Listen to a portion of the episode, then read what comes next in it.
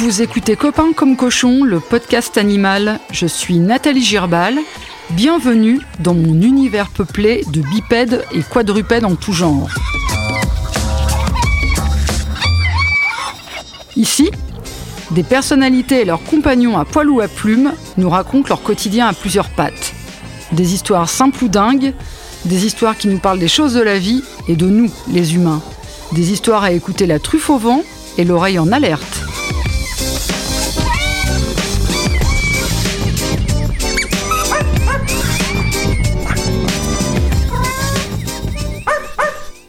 Défendre, sans distinction, avec nuance, dans le respect de l'être humain, qu'il soit victime ou sur le banc des accusés. Voilà la cause, le combat, embrassé par mon invité. Voilà sa vie. Digne héritière de grandes figures du barreau, Françoise Cotta, à qui elle doit sa vocation, Gisèle Halimi, avec laquelle elle a travaillé, elle plaide, comme Annie Ernaux écrit, pour venger ceux, de plus en plus celles, que l'on n'entend pas, que l'on n'écoute pas. Comme la prix Nobel de littérature, elle a les mots dans le sang, les mots qu'elle prononce devant les tribunaux, les mots qu'elle couche sur le papier, ceux de corps défendu, fiction coup de poing autour d'un féminicide, ceux de porter leur voix, documents nécessaires pour comprendre son métier. Parce que pour elle, être avocate, ce n'est pas seulement convaincre, c'est aussi lutter contre l'appareil judiciaire et ses manquements. Laurénique, bonjour. Bonjour. Merci euh, d'avoir accepté mon invitation. Je suis ravie de vous rencontrer. Également, je trouve que c'est une très belle idée de podcast. Merci. Alors après toutes ces petites politesses, euh, on va passer aux choses sérieuses. Laure, avec qui êtes-vous copine comme cochon? Je suis copine comme cochon en particulier euh, avec un chien qui a 10 ans qui s'appelle Happy et avec une tortue de 5 ans qui s'appelle Gaston. Alors, comment sont-ils arrivés dans votre vie? Pourriez-vous me raconter votre rencontre? Enfin, vos rencontres alors, euh, Happy est arrivé dans la vie euh, alors alors que j'avais un petit garçon qui avait donc euh, qui, avait, qui avait 7 ans et on passait dans toutes les animaleries possibles évidemment euh, et puis il y avait euh, ce petit chien qui dormait sur le dos les quatre pattes euh, en l'air et, qui était génial et là on a complètement craqué et moi quand je craque je me dis bon attends il faut quand même il faut quand même vérifier on est revenu la semaine d'après et on a emporté Happy avec nous qui est devenu copine comme cochon donc avec notre fils qui s'appelle Pablo qui est, qui, est, qui est, le vrai maître en fait. Il n'y a qu'à lui qu'elle obéit. Je dois bien dire que moi j'ai aucune autorité sur, sur ce chien. Et Gaston? Et Gaston, euh, alors c'est pareil, je voulais une tortue euh, et, euh, et, avec un désir qui se concrétisait pas en me disant je, je vais jamais réussir à m'en sortir et à vider un aquarium, à remplir un aquarium, à faire attention, etc. Et puis j'ai vu qu'il y avait pas que des tortues d'eau, qu'il y avait des tortues de terre et que c'était beaucoup plus sympa, que ça demandait moins d'entretien et que en plus, alors je peux pas parler d'interaction avec une tortue, mais mais en tout cas, euh, il y a quelque chose de très très très très vivant. Et là, j'ai craqué. Il y avait euh, sept tortues, des, une tortue des steppes. Donc parmi, euh, il devait y avoir 20 tortues euh, qui étaient là. Et il y en avait une qui faisait des allers-retours à 200 à l'heure. Et je, je sais ce que je dis, vraiment au moins 200 à l'heure. Et je suis revenue encore la semaine d'après pour vérifier. Et c'était toujours 19 tortues qui dormaient et une qui qui bougeait. Et, et on a pris celle-là. On est reparti avec avec cette tortue qu'on a appelée Gaston. Est-ce qu'on peut dire euh, telle maîtresse, telle tortue Est-ce que Gaston il est speed comme sa maîtresse? Pourquoi pas avoir pris une qui était calme? Euh, oui, bah avoir pris quelqu'un qui est différent, ça c'est possible. Alors j'ai jamais vu ça comme ça, mais alors effectivement, moi je suis très calme euh, et en même temps j'ai aussi une vie euh, particulièrement euh, agitée. Euh, je suis je suis avocate pénaliste, donc je, je, passe ma vie dans les tribunaux, dans les prisons, à droite, à gauche, avec un métier qui est quand même euh, assez fort, assez intense. et et, effectivement, c'est le contraste. Je pense que le, contraste m'a hum, sacrément touché euh, de, ce calme normal, constitutif de, la tortue, et cette euh, réalité un peu explosive de celle-là. Vous dites justement que vous rêviez d'une tortue, en même temps vous reconnaissez qu'il n'y a pas vraiment euh, d'interaction. Donc, c'est quoi la communication avec, avec Gaston? Qu'est-ce qui se passe avec Gaston? Qu'est-ce qui vous apporte Gaston? Alors, je pense qu'on est euh, à effectivement zéro de communication. Je ne me fais pas d'illusions sur le fait que Gaston n'a absolument aucun sentiment à mon égard. Euh, mais il y a quelque chose que, bah forcément, de reptilien, d'ancestral, euh, et quelque chose qui me bouleverse quasiment. Et je crois que c'est l'ordre de la peur. C'est-à-dire que euh, c'est cette fragilité qu'il a à rentrer sa tête euh, dans sa carapace dès qu'il y a une, une, peur qui est un petit peu euh, qui, est présente. En, moins de deux, il rentre la tête sous la, sous la carapace. Et ça, c'est vraiment bouleversant. Et je pense que euh, dans la vie, je suis bouleversée par ce, sentiment de peur-là, où j'ai envie d'aider les autres. C'est peut-être pas pour rien que je suis avocate pénaliste, que je veux pas que quelqu'un ait à vivre ce sentiment-là. Et, euh, et, donc, dans cette fragilité-là, j'ai peut-être ce lien avec, avec cette tortue. Quelle interaction Gaston il a avec Happy? Est-ce qu'il y en a? Est-ce que ça existe? Parce que là, on, parle de communication interespèce. Je ne connais pas euh, les modes de communication qui peuvent exister entre une tortue et un chien, mais existe, existe-t-il? Bah, de Happy à Gaston, il y en a. Ça a commencé par pas mal de jalousie, euh, où euh, la chienne l'aurait bien euh, niaqué, je pense euh, vraiment. Où Gaston est surélevé dans son vivarium et on la voyait sauter pour essayer de, l'attraper. comme Gaston bouge beaucoup, ça fait pas mal de bruit finalement. Et, elle était un peu dérangée par ça ou jalouse. Enfin, c'était vraiment la jalousie qui s'exprimait. Aujourd'hui, je crois que qu'elle est, qu'elle est complètement habituée. Bon, je les laisse pas euh, ensemble. Si, si, Gaston se promène dans le, dans le jardin, je laisse pas la chienne. Je, je, je pense qu'elle en ferait qu'une bouchée quand même. Ah oui, donc il y a quand même, euh, il y a quand même de la jalousie. Ouais. la communication est quand même pas beau fixe, quoi. C'est ça qu'on peut dire. Qu'est-ce qui vous gonfle chez Happy ou chez Gaston? Euh, ce qui me gonfle chez Happy, c'est qu'elle m'écoute pas. Euh, alors quand même, bon, pour un être humain et pour un avocat, ouais, c'est ça. Alors que moi, je l'écoute. euh, voilà, elle peut se mettre à aboyer, elle peut se mettre à marcher dans l'autre sens. Elle peut... Bon, c'est assez étonnant d'ailleurs de voir que moi, je peux toujours lui donner un ordre ou, ou, lui demander poliment, ça ne fonctionne pas, alors que dès que mon fils intervient, ça marche. Donc il y a quelque chose d'un peu frustrant et, et en même temps, je dois bien dire que ça me plaît bien comme ça euh, aussi. Euh, bon, avec Gaston, euh, c'est un peu plus, c'est un peu plus plat, hein, c'est sûr. ce, qui est drôle, quand on a une, tortue comme ça, c'est que finalement, on peut pas partir un mois, parce que c'est aussi une tortue qui a besoin d'avoir des feuilles tous les jours, des feuilles de salade tous les jours, des feuilles fraîches. Donc ça, c'est assez étonnant aussi, finalement, ce que ça demande comme organisation. Alors que pour quelque chose qui fait euh, quelques, quelques centimètres, quoi. Mais non, je suis pas, je suis pas gonflé. C'est quoi leurs défauts et leurs leur qualités alors on va surtout parler d'Api évidemment. je pense que. ben, Happy c'est un chien d'appartement, euh, c'est un York Terrier. Euh, elle est vraiment enfin, j'ai été très rassurée pendant pendant le confinement parce que euh, forcément, moi, je je, je, je l'amène pas, je l'amène parfois au bureau euh, si je suis au bureau au, cabinet toute la journée, mais si je vais plaider, si je vais en prison, évidemment, je peux pas, euh, je peux pas prendre Happy. Donc, j'avais peur qu'elle soit bien tristoune. et en fait, j'ai compris pendant le confinement qu'elle dormait vraiment toute la toute la matinée. Alors peut-être qu'elle est un peu vieille maintenant, elle a, elle a 10 ans. Alors c'est voilà, c'est un chien qui est très, qui est très tranquille. Donc ça, c'est c'est ouais, certainement une qualité pour, euh, pour vivre à Paris, quoi. Là, elle est repartie se coucher, elle a deux paniers, je vois que vous regardez, elle a deux paniers, et elle est repartie se coucher, elle n'est pas toujours euh, dans l'interaction dans non plus, et puis à des moments, il y, a des, il y a des débordements, et on a l'impression d'avoir un jeune chien alors que finalement c'est une grand-mère. C'est ça parce qu'elle aura la. J'explique à nos auditeurs, Happy quand même, elle, elle a l'oreille musicale parce que je vois qu'elle a un, petit panier euh, la concernant juste devant un jukebox. c'est quoi sa musique préférée du coup? Est-ce qu'elle a une chanson de prédilection? non, je crois que tout lui plaît et, ça arrive que quand il y a la télé, si on voit un chien ou un chat, elle va tout de suite devant la télé. Ça, c'est assez marrant. Ou dans, dans les miroirs, elle se regarde. C'est assez marrant aussi. Mais la musique, je suis pas sûre qu'elle soit très très mélomane. bon là, de toute façon, elle est carrément partie. En plus, euh, bon voilà, elle est pas très sociable, hein, je dois dire, parce que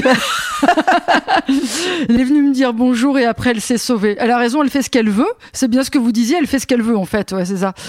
Ouais, zéro autorité quoi sur le sur la chienne. Ouais, mais en même temps, on aime bien ça, d'avoir un chien qui fait ce qu'il veut. Euh, c'est, comme les êtres humains, on aime bien qu'ils fassent ce qu'ils veulent.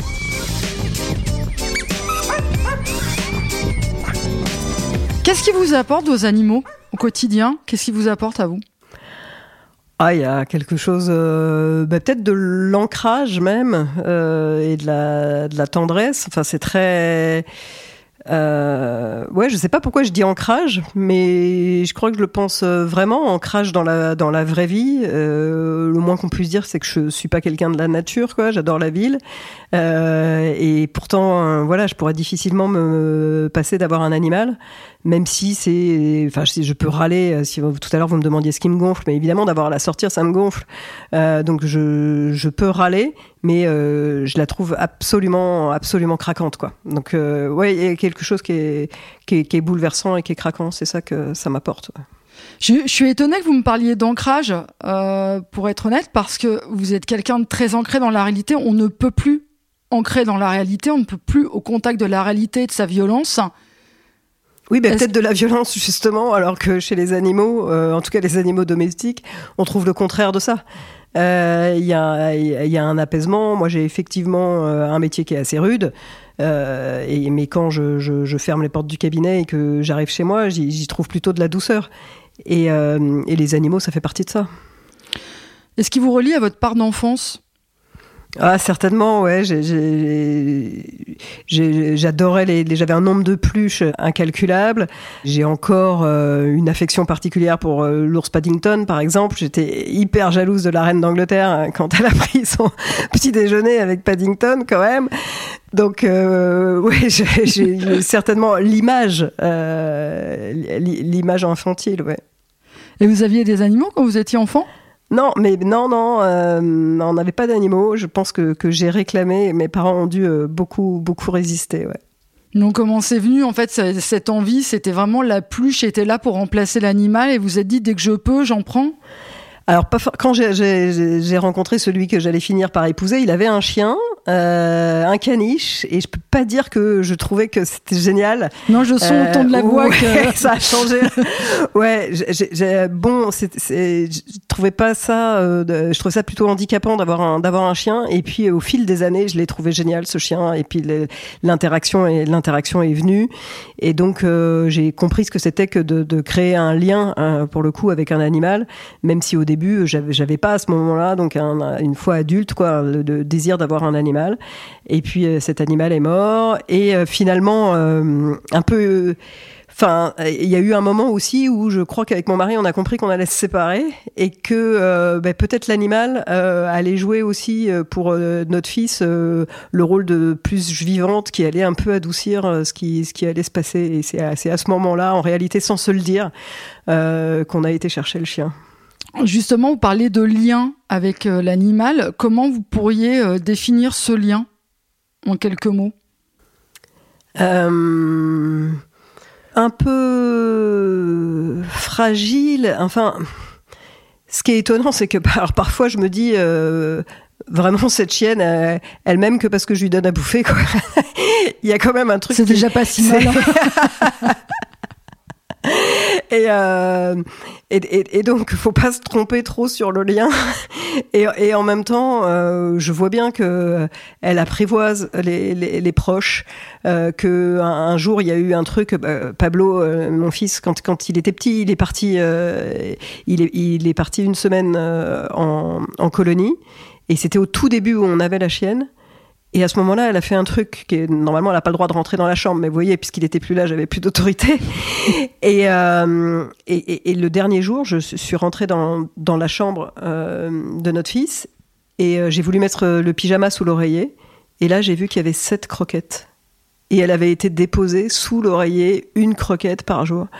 Donc en fait, euh, outre le fait que j'ai eu hyper peur d'abord en comprenant pas ce que c'était, j'étais évidemment euh, totalement bouleversée. Donc le, le lien, c'est ça quoi. Et puis il y a eu toute une phase où on s'est un peu euh, apprivoisé, hein, comme le renard du, du, Petit Prince, où elle arrivait et elle déposait des croquettes euh, à nos pieds le matin, où elle venait nous voir, où elle venait gratter.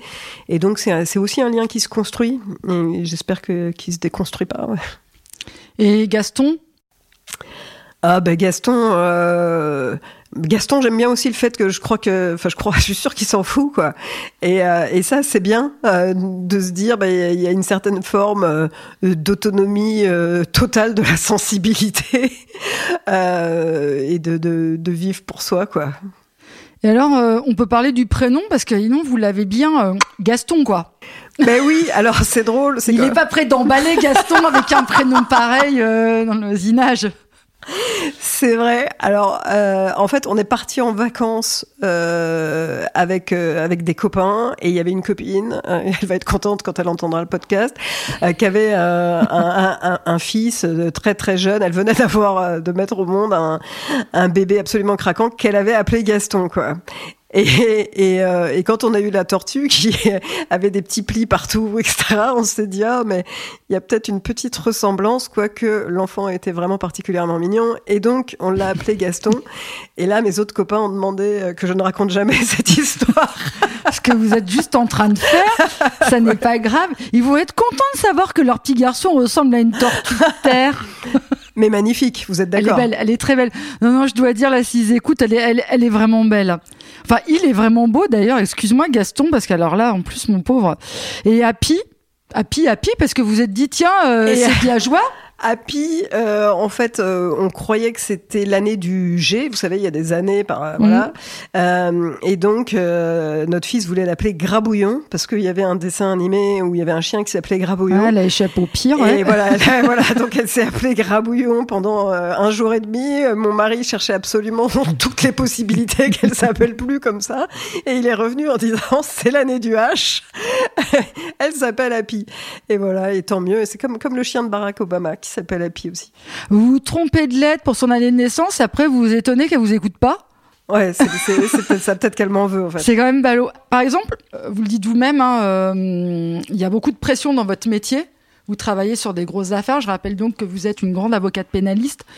Est-ce que vous euh, répétez vos plaidoiries devant vos animaux? Je ne sais pas, par exemple, Gaston dans la partie civile happy dans le box des accusés parce que bon Gaston peut pas l'accuser de grand chose euh, à part de, faire un peu de bruit. Ou est-ce qu'il vous aide à décompresser d'une manière ou d'une autre trêve de plaisanterie? Je répète pas devant eux. C'est vrai que je, je pense qu'ils m'aident euh, ils m'aident dans l'apaisement euh, ils mettent dans le regard de tous les jours. Voilà, vous voyez, là, il est en train de, de s'animer, euh, de, de, faire ce qu'on n'attend pas du tout d'une tortue. Et ça, c'est un, un, petit émerveillement tous les jours, en fait, d'avoir des animaux quand même. Si Gaston et Happy pouvaient eux-mêmes faire des plaidoiries. Du côté de la défense, qu'est-ce qu'ils diraient pour vous? Pour, pour me défendre moi? Ouais, pour vous défendre. Qu'est-ce qu'ils diraient de vous? Pour me défendre, je pense qu'ils diraient euh, que je fais ce que je peux. Voilà. Qu'est-ce qu'on peut dire de mieux? Et en accusation, on dirait quoi la même chose? Elle fait que ce qu'elle peut? Ouais, elle fait pas assez, ouais. Elle fait pas assez, elle s'occupe pas assez de nous, elle s'occupe plutôt des autres. Euh, je, ça, oui, j'en suis assez sûr. Euh, il y aurait quand même des, des, réclamations et assez légitimes. Happy mériterait de sortir euh, trois fois plus. Bon, et, et, elle dirait que je traite mieux Gaston. Êtes-vous euh, connecté à votre part d'animalité, Laure? Et comment elle se traduit Où est-ce qu'elle se manifeste? Ah, c'est presque personnel. Euh. C'est marrant parce que ça, j'aurais jamais dit ça, mais par contre, j'aurais beaucoup dit euh, ma part de virilité. Euh, je me souviens de Virginie Despentes qui, qui avait écrit, je pense que c'est dans King Kong Theory, mais enfin, elle pourrait le dire partout, que tout ce qu'elle tout ce qu'elle se doit, elle le doit à sa part de virilité. Euh, c'est sa réussite, sa flamboyance. Euh, et, euh, et, ça me fait penser à la part, euh, à la part d'animalité, à la part un peu euh, sauvage. Enfin, moi, je fais pas ce métier d'avocat pénaliste pour rien. c'est un métier qui se fait aussi avec le corps, qui se fait avec la colère, qui se fait avec un instinct qui est maîtrisé évidemment par par le droit, par la loi, par l'intérêt des autres. mais je pense qu'il y a quelque chose de l'ordre de la révolte et de justement de la contestation aussi de des lois humaines et de ce qu'elles peuvent euh, infliger aux autres, qui a un rapport avec l'animalité. Donc on arrive au palais de justice, on va plaider, on plaide avec son corps. Euh, est-ce que c'est ça aussi ou est-ce que vous dites la part d'animalité? On y va entièrement, on n'y va pas qu'avec des règles de droit, on y va avec ce qui nous constitue nous euh, et cette part-là. Oui, je crois que cette part-là, elle explose quand on est à l'audience. Euh, après, bien sûr, euh, tout ce qui est euh, intellectuel, tout ce qui est travaillé, c'est fait avant. C'est lorsque on est à son bureau ou qu'on est ici à travailler avec son code de procédure pénale, son code pénal, à travailler avec son intellect et à mettre sur le papier ce qui va devenir ensuite une plaidoirie. Mais la plaidoirie, elle reste pas sur le papier, elle doit être livrée pour être convaincue. Donc là, on parle à un être humain, à trois, un juge, à trois juges ou à aussi une six ou neuf jurés. Donc euh, il, faut, il faut convaincre et pour que les choses passent, effectivement, il faut les lâcher. Et je crois que c'est là que s'exprime euh, presque une certaine, une certaine violence. Vous avez euh, gagné le, concours de la conférence du stage qui s'appelle plus comme ça, c'était en 2006. Maintenant, je crois que ça s'appelle le concours des avocats du barreau de Paris. C'est ça. Vous êtes sortie première de ça avec les, les félicitations de Robert Badinter. Donc c'est un concours d'éloquence hein, pour expliquer aux auditeurs et aux auditrices. Et euh, l'éloquence, elle passe par le corps aussi, justement, elle passe par ça, elle passe par l'émotion aussi. Il n'y a pas que du pathos, mais on doit quand même euh, traduire quelque chose qui ne relève pas que de l'intellect. Est-ce que c'est ça aussi euh, la part d'animalité du métier d'avocate? Ouais, c'est la, part de reconnaissance aussi de. Moi, en tout cas, je le vis comme ça. Mais ce qui est formidable avec euh, l'éloquence, c'est que c'est chacun sa façon. Euh, et c'est peut-être aussi parce que euh, chacun sa part d'animalité, chacun sa part de savoir transmettre. Bah, parfois, on est étonné que quelqu'un qui puisse parler de manière très plate finalement arrive à vous emporter. Parce que le fond euh, arrive à prédominer sur, sur une forme qui laisse la place au fond finalement. Alors que d'autres vont moduler, vont crier, vont et, et, quand on me dit ben, euh, si on est timide on peut pas être avocat, on peut pas être un bon plaideur, c'est pas vrai. Il faut faire avec euh, ses points forts, il faut faire avec ce qu'on est euh, et, ça demande pas mal de boulot et pas mal, euh, pas mal d'acceptation aussi et, aussi de, de, mise en danger parce que finalement c'est se mettre à nu, c'est montrer comme on est, je crois. Quand on, quand on plaide, on se montre vraiment comme on est. Et c'est là qu'on devient éloquent, c'est la congruence, c'est la relation entre ce qu'on pense, ce qu'on ressent et ce qu'on exprime. Et c'est là qu'on devient éloquent, c'est quand on parle avec ses tripes en fait. Oui, et qu'on n'a qu'on n'a pas peur de déplaire non plus, de, de sortir euh, des cadres. C'est on est on est on n'est pas là pour plaire parce que parfois vous vous plaisez pas, mais vous êtes, vous êtes euh, écouté quand même. Euh, vous sortez du cadre et on dit tiens il se passe quelque chose. Et il faut pas avoir peur de, de faire des silences, de demander aux gens d'écouter, de les engueuler parfois, euh, de, les, de les remercier à, à, à d'autres moments. Moi je, je remercie pas tellement. Je trouve que c'est la moindre des choses qu'on qu'on écoute quand les choses sont sont aussi graves. Mais euh, et puis toucher peut-être, euh, oui, la part de d'animalité, mais que je relie un peu à une, brutalité, enfin quelque chose qui n'est pas euh, qui n'est pas verni. Ah, voilà, parce qu'on est vraiment dans un monde totalement polissé, totalement verni. Et, et peut-être que les gens, quand ils entendent parler les autres, de cette manière-là, ils sont touchés. Moi, on me dit toujours, euh, et, ça m'étonne, et voire ça me met en colère, euh, que j'ai euh, une immense sincérité et que c'est rare d'entendre des gens comme ça. Et on me le dit plus dans les médias que dans les tribunaux d'ailleurs. Et je me demande comment c'est possible que les gens qui s'expriment ne soient pas, enfin que ce soit pas la première chose qu'on voit chez tout le monde. Donc cette absence de vernis, parce qu'on vient dire des choses euh, et, qu'on parle directement, euh, directement soit aux auditeurs, soit, euh, soit à des jurés de cour d'assises. Donc je crois qu'il faut ne, ne, pas avoir peur de ça, d'enlever tout ce vernis social qu'on puisse avoir pour que ça passe directement à l'autre.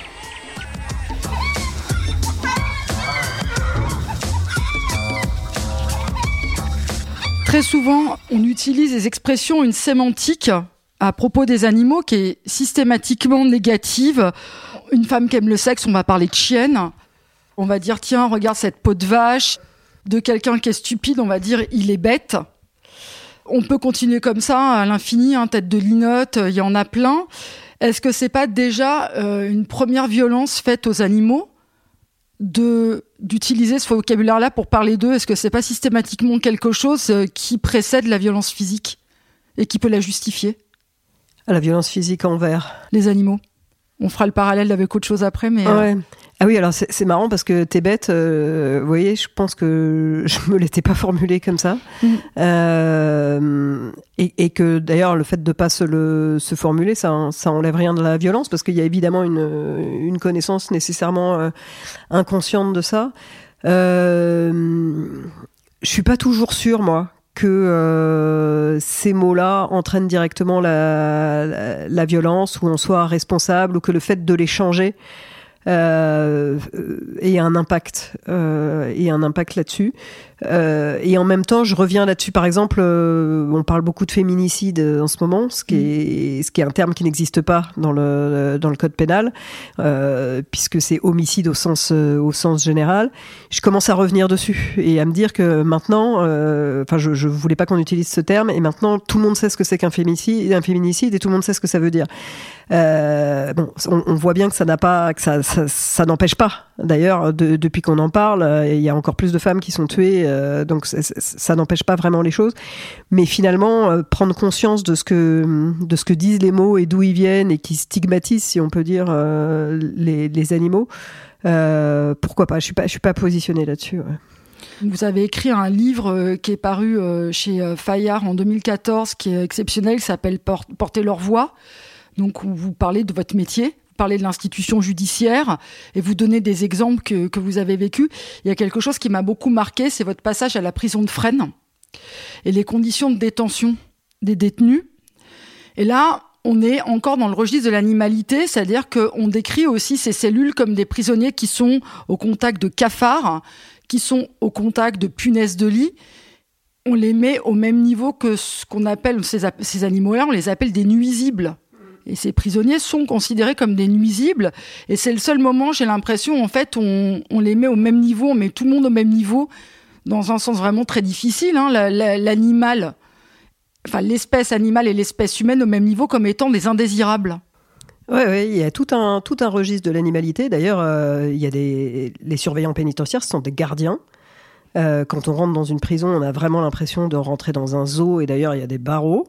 Euh, les, détenus euh, sont appelés par leur numéro. Donc, euh, alors ils sont pas tatoués, mais franchement c'est limite quoi, parce que c'est la, carte, leur carte d'identité, elle est remplacée uniquement par, un numéro. Euh, L'enclos est à, on parle d'enclos, qui, est, à l'extérieur de, à l'extérieur des villes. Euh, donc il y a, vraiment tout un registre euh, de l'animalité.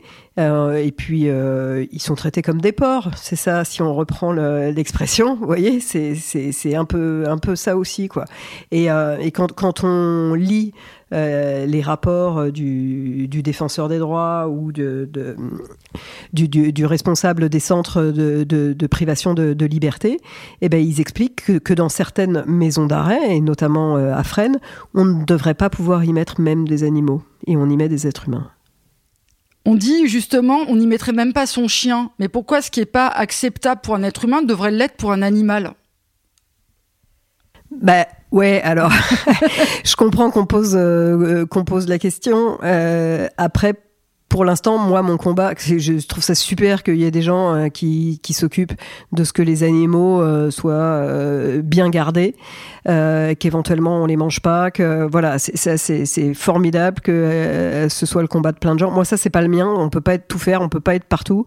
moi, je m'occupe effectivement que, enfin, j'essaye qu'on mette pas des gens à des endroits où on mettrait pas même des animaux. Je veux dire, c'est pas insultant pour les animaux de dire ça, mais je, je, je pense qu'on, euh, enfin, est-ce qu'on peut utiliser le terme hiérarchie? En tout cas, ça parle quand même de pouvoir dire, euh, c'est pas la même hygiène. Hein, euh, là où on peut mettre son chien, là où on peut mettre son cheval. Et, et, quand vous voyez, enfin, la prison de Fresnes, je me souviens très bien de cette visite parce que quand on est avocat, nous on va au parloir avocat et on voit juste, on voit pas les cellules. Euh, et là, j'avais fait une requête euh, en détention parce que les gens étaient incarcérés, à mon sens, de manière indigne. Donc j'y avais été avec un huissier et j'avais visité les cellules. Et j'avais été prise d'une violence folle, mais contre moi. Euh, en me disant mais si, si je pourrais pas rester dans cet endroit plus d'une heure en fait parce que les murs suintaient c'était mais absolument pire qu'insalubre. Enfin, c'était impossible d'imaginer ça. Et ce qu'on se dit, c'est que les gens restent ici deux ans, trois ans, quatre ans, et donc qui s'y font. Et c'est pire que tout, en fait, de pouvoir, euh, de pouvoir se faire à ça. Donc euh, voilà, mon, mon, combat à moi, il est, il est là. J'ai pas peur d'utiliser les termes euh, animaliers. Je pense pas que ce soit contre-productif pour les animaux. Il n'y a pas d'opposition. Il n'y a pas d'opposition à le dire. C'est juste pas le même combat. Juste avant, vous avez dit voilà, euh, on, le traite de porc. Je, vais venir à balance ton porc. Ah, voilà, on en revient encore euh, à un champ lexical qui est appliqué aux animaux au départ. Voilà, donc balance ton porc. Et m'intéresse aussi parce que euh, ce mouvement, l'animal n'est plus considéré comme un objet par la loi uniquement depuis 2015. Alors on le traite positivement, contrairement à d'autres pays d'Europe pour le qui il n'est plus un objet mais il n'est pas caractérisé. Nous, il est caractérisé comme un être doué euh, de sensibilité uniquement donc depuis 2015. Jusqu'alors, il était traité comme un objet. C'est un peu le cas de plein de femmes que vous avez assistées qui portent plainte euh, pour agression euh, sexuelle et, viol contre des hommes connus. On peut citer Georges Tron, Jean-Jacques Bourdin ou Patrick Poivre d'Arvor, qui ont quand même été objetisé sexuellement. Oui, alors là, ben voilà, vous, vous dites le terme que j'allais dire. Donc là, on parle d'objet, euh, ce qui n'est pas euh, la même chose que d'animal. Euh, je fais le parallèle parce qu'il l'animal était considéré comme un objet jusqu'à il y a pas longtemps dans, dans le juridiquement.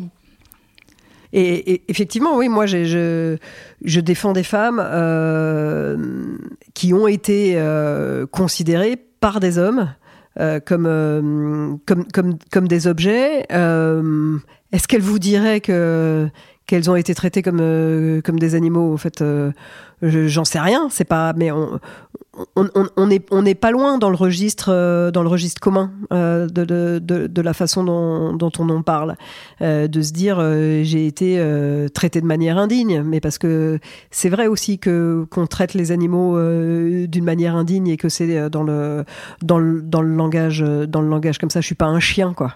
et et c'est un, c'est un combat, effectivement. Euh, après, le, le terme euh, balance ton porc, euh, moi, je, je, je, je l'aurais pas.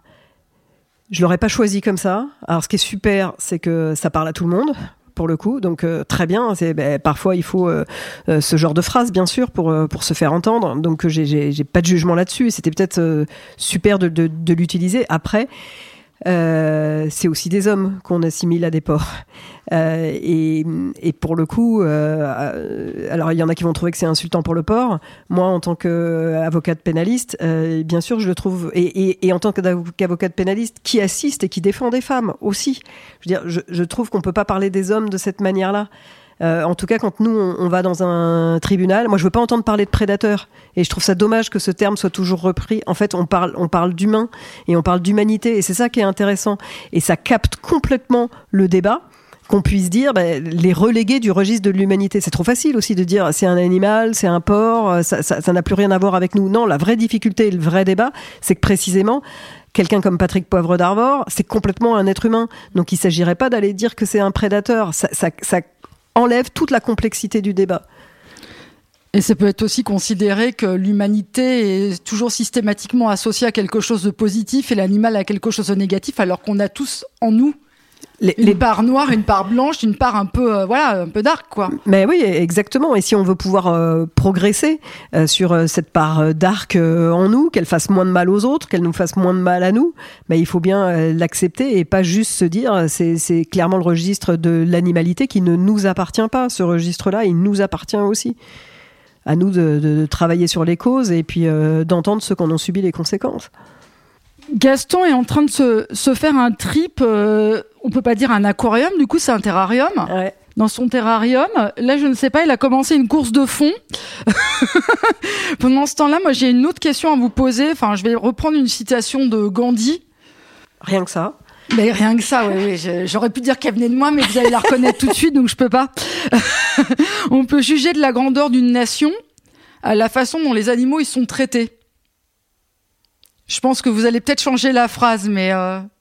Ouais, à, la façon dont les détenus sont traités, euh, à la façon dont les justiciables sont traités, à la façon dont les plaignantes sont traitées, parce que euh, moi évidemment, j'ai qu'une seule expertise, hein, c'est la justice, Et, et, je vois bien que toutes ces femmes que j'assiste, qui ont déposé des, plaintes, en ce moment on parle beaucoup des, plaignantes pour des agressions sexuelles, pour des faits, de viol, et qui sont extrêmement, mal reçues dans les, commissariats. Ça, progresse, mais bon, ça, ça reste encore pas formidable partout, et puis ça met un temps, infini.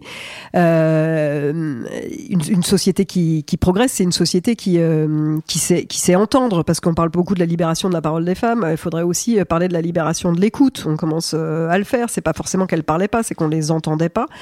Donc il y a comment on entend ces plaignantes, mais il y a aussi comment on traite ceux qui les ont, qui les ont agressés euh, ce, sont, ce sont des gens euh, qui, qui a, priori, quand on a agressé quelqu'un, quand on a violenté quelqu'un, quand on a dépassé les bornes d'une manière qui nous semble un peu inimaginable, c'est qu'il est arrivé quelque chose dans l'enfance de cette personne-là. Je veux dire, ça vient pas de nulle part. Donc, et ça, il faut pas avoir fait dix ans de psychanalyse pour euh, pour comprendre ça. Donc, il s'agit pas euh, d'excuser les choses. Il faut les expliquer et il faut agir sur les causes pour tout le monde. Et puis, euh, en droit français, et c'est heureux, on est condamné à une peine et un jour on sort de prison. Et donc, quand les gens sortent de prison, il faut qu'ils soient meilleurs. Parce que sinon ils récidivent, parce que sinon ils refrappent. Et quand on est condamné et euh, enfermé entre quatre murs complètement insalubres, vous n'avez que la violence pendant des années et vous ressortez. Et bien sûr, c'est la violence. Donc je, je, crois que c'est comme ça qu'on peut évaluer une nation. Les animaux, justement, euh, ils ne peuvent pas s'exprimer. Il n'y a pas les mots, euh, ils peuvent pas sortir de. Enfin, Est-ce que vous pourriez décider, vous, de devenir, je sais que vous êtes pénaliste, que vous n'intervenez qu'en cour d'assises ou en, correctionnel, est-ce que vous pourriez un jour décider de porter leur voix? S'il y avait, je sais pas, une association qui venait vous voir, un particulier, est-ce que vous pourriez vous dire, ouais, là, je me dis, tiens, j'ai envie de, défendre cette cause et de porter la voix des animaux. Ah mais pourquoi pas? Parce que euh, avocat c'est quand même vraiment agir euh, dans la société. Donc tout ce qui peut euh, participer à, élever le débat de la société à élever la société à nous faire grandir à nous faire vivre mieux pourquoi pas Après, il faut que, que j'ai les compétences, mais bien sûr, j'ai la pétence. C'est beau. On sent l'éloquence. euh, Est-ce que vous avez entendu parler de ce chien, euh, enfin de cette chaîne qui s'appelle LOL Enfin, je crois que c'est une chaîne d'ailleurs, qui travaille au tribunal de Cahors comme ah chaîne d'assistance judiciaire auprès des enfants au moment où ils vont devoir déposer euh, suite à des violences. Et apparemment, ça, ça leur fait beaucoup de bien. Et alors le ministère de la Justice euh, a décidé de, faire en sorte en fait qu'il y en ait un par département et un par juridiction de chiens. Ah super, ça c'est une, bonne initiative. Mais ça, il y a, un truc qui est un peu euh, qui, est bouleversant. J'utilise beaucoup ce, ce, mot, mais euh, souvent quand on, on, va dans les commissariats ou quand on va ensuite chez les juges des enfants, ce qui est terrible, c'est que euh, les endroits sont là aussi pourris. Il hein, faut voir dans, dans, dans quelles conditions euh, les gens travaillent. Mais vous avez des ours en peluche, vous avez des poupées, vous avez des crayons. Et là, vous vous dites, oh là, on, on voit tout de suite l'image en fait de la violence euh, qui est pas du tout adaptée à, ce petit euh, feutre euh, que vous avez là et où vous vous dites c'est donc bien, vous avez la trace de ce que les enfants passent ici aussi dans ces lieux où on devrait, euh, on devrait finalement les, préserver. Donc bien sûr, bah, je vous disais, nous on a, on a pris un chien, ça n'a rien à voir, mais au moment où on s'est dit qu'on allait divorcer et que ça allait aider au passage, donc bah, certainement qu'un chien, si enfin je ne connaissais pas cette histoire de LOL, peut aider un enfant euh, à dire les choses et, à mieux vivre, ce qui est forcément traumatique euh, aussi quand on quand on s'exprime, que parfois ben, on dénonce un parent euh, et que si même c'est pas un parent, c'est comme avouer des choses, ça on devrait pas être avoué, mais avouer des choses qui nous sont arrivées et qui auraient pas dû nous arriver, et c'est extrêmement dur. Et peut-être que la présence douce peut, peut apaiser ce qui après sera sera un souvenir moins traumatique. A contrario, dans d'autres affaires aussi, euh, j'ai vu un chien qui, euh, enfin, j'ai entendu parler d'une affaire qui date de 2005. On s'en souvient tous. Le dalmatien. Euh, du, du, du, chien qui était venu et qui avait reniflé, euh, enfin qui avait aboyé, euh, qui était appelé comme un témoin en fait sur, sur, sur, la sur la scène. Ouais. Dans une affaire de meurtre, ouais. Ouais, alors ça, ça avait fait un scandale pour nous les avocats. tout le monde en parlait au tribunal de Paris. Je, me souviens même qu'il y avait eu un article, voilà, que vous avez dû lire, donc dans, les journaux et que qui avait été scotché partout en se disant, mais en fait, on va pouvoir accuser un homme parce qu'un chien a aboyé. Donc, en, termes de fiabilité des témoignages, euh, quand même, même si on a euh, tout le respect, tout l'amour et euh, toute la croyance en l'instinct des animaux, on n'a pas envie que les preuves soient aussi faibles que, que, l'aboiement d'un chien. Je reste toujours sur la justice. Vous avez justement parlé de divorce. J'ai pris le chien au moment du divorce. Le chien, souvent, est là bien avant le divorce. Alors, comment fait-on la garde partagée? D'autant plus que pour le coup, je disais tout à l'heure que depuis 2015, le chien en France n'est plus considéré comme un objet, mais il le redevient, il redevient un bien au moment de la séparation. Donc on compte les chaises, hein, on compte les tables, et l'animal, on peut pas le couper en deux. Non, alors le juge, euh, le, je me suis pas reposé la question, mais la dernière fois que je me suis posé la question et donc que j'ai vérifié euh, l'état de la, de la, jurisprudence, c'est-à-dire les décisions des tribunaux, les juges ne statuent pas sur les chiens. C'est-à-dire là, il dit démerdez-vous. Euh, un juge, ça peut pas statuer sur tout. Les règles sont, sont générales. Et, euh, effectivement, des, des, gens viennent nous dire, et on, peut comprendre euh, comment, comment on fait avec le chien. Euh, là, c'est pas la question du juge. Et je trouve ça très bien. Euh, je trouve ça bien aussi que qu'un juge réponde pas à tout dans la vie des hommes. Donc nous, nous, on avait choisi que c'était le chien de notre fils. Donc quand il est chez son père, et eh ben il y va avec le chien, et quand il est chez moi, le chien reste ici. Alors, vous avez avoué tout à l'heure, mais coupez l'arbre sous le pied, parce que j'avais une question à propos de Paddington, parce que j'avais vu un post de vous sur Facebook où vous disiez en effet que vous étiez, euh, vous étiez très jalouse d'Elisabeth II, feu Elisabeth II, paix à son âme, de cet ours avec, avec lequel elle avait la chance de prendre le thé. Alors, je sais que dans votre cabinet, vous avez une affiche de l'ours Paddington, entouré de deux policiers, et que cet ours que vous vénérez a une symbolique particulière sur cette affiche. Eh oui, euh, il, se, il se fait arrêter.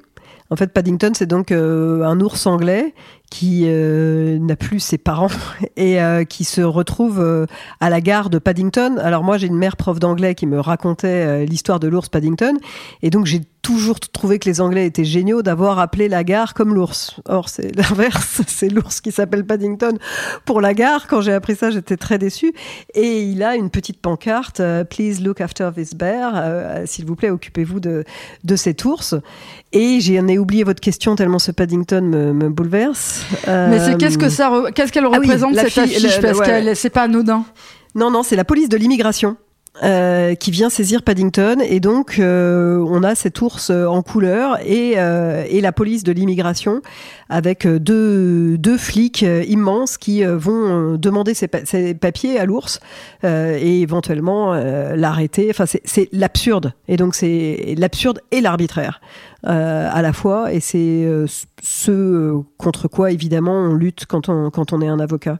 Donc c'est tout ce symbole-là de l'oppression par, par la loi lorsqu'elle est appliquée aussi par des hommes d'une manière brutale et insensée. Est-ce que vous voulez ajouter quelque chose? Mais sur ça, je veux dire qu'il y a quand même rien qui fait plus peur que, que l'arbitraire. Euh, et, c'est vrai qu'on est quand même dans, dans, une période où on se dit, euh, bah là, il y a des gens qui manifestent euh, dans la rue, il y a des gens qui essayent de, de faire connaître leur, leur position et qui sont pas entendus. Et, et ça, ça génère, ça génère de la peur, vous voyez.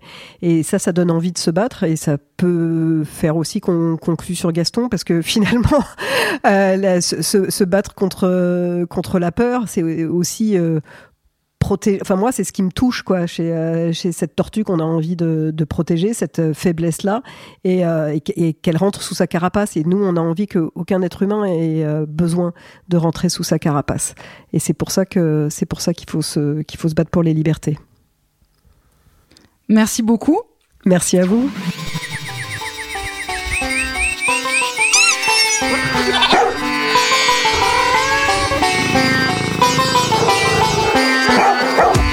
Merci de nous avoir écoutés, même si Happy et Gaston n'ont pas daigné s'exprimer.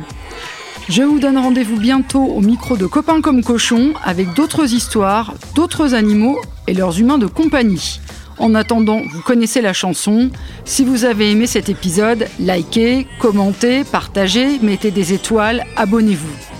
Happy et Gaston étant hyper connectés, vous pouvez les retrouver sur toutes les plateformes de streaming, sur la page Instagram Copain comme cochon le podcast. Et sur le site internet du même nom.